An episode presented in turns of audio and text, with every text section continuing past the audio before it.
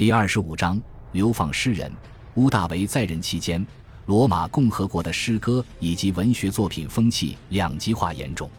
要么就是遵循传统的古典史诗作品，或者抒情文艺的诗歌，如著名史诗诗人维吉尔的《埃涅阿斯纪》，或文艺诗人赫拉斯的讽刺诗集《世纪之歌》等；而另一种则是风气开放，内容雅俗共赏，但又常常在过分表达性爱。暴力等话题的新时代诗人，这类诗人比较有代表性的便是卡图卢斯和奥维德。二者虽然并不是统一风格，也不属同一诗派，但二人的诗歌与文章皆是文坛风气开放的最好代表。奥维德与卡图卢斯最大的区别便是，卡图卢斯在乌大维当权之前便已经去世，然而奥维德在乌大维当权时正值壮年。奥维德凭借自己优秀的文笔以及风流写意的人生态度，在罗马有着大量的拥趸，其中贵族、平民皆有。奥维德随着年龄的增长，笔下的诗歌与文章也愈发大胆。公元两年，奥维德完成了他最得意的作品之一《爱经》。这本书意在教导男女情爱如何长久，看似无害的意图，但内容的尺度却极大。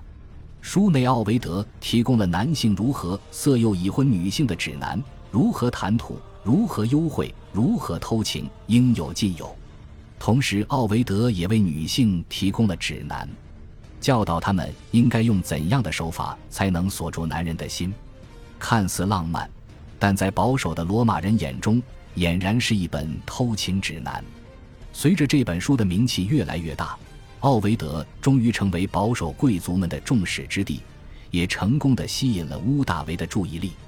这本书出版之时，乌大维并没有对奥维德采取什么措施，但随着年龄的增长，乌大维对于违背传统道德之人的容忍度也越来越低。同时，随着新的婚姻法、税收法以及继承法的落实与扎根，整个罗马社会风气也开始向传统倾斜。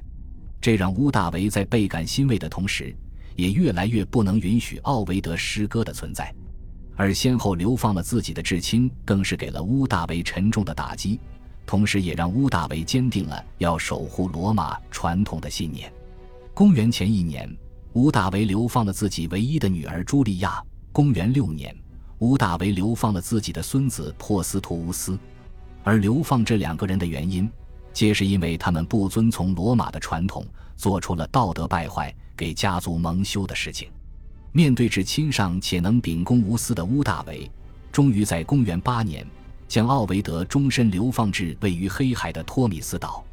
虽然史料并未记载乌大维对其他诗人是否有过流放，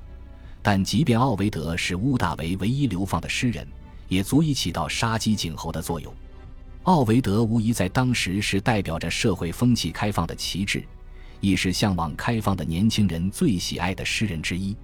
他的流放象征着一代文学的结束，亦象征着乌大维的传统时代的开始。然而，尽管乌大维在政治上叱咤风云、不可一世，他改制军队和共和国，引导社会风气，修正法律，好似一切皆在掌控之中。不过，乌大维的家族。却一直不在他的掌控之内，他控制了罗马的一切，却控制不了自己的儿女，同样也决定不了自己的继承人。公元前一年，他就不得已流放了自己的女儿朱莉亚。感谢您的收听，喜欢别忘了订阅加关注，主页有更多精彩内容。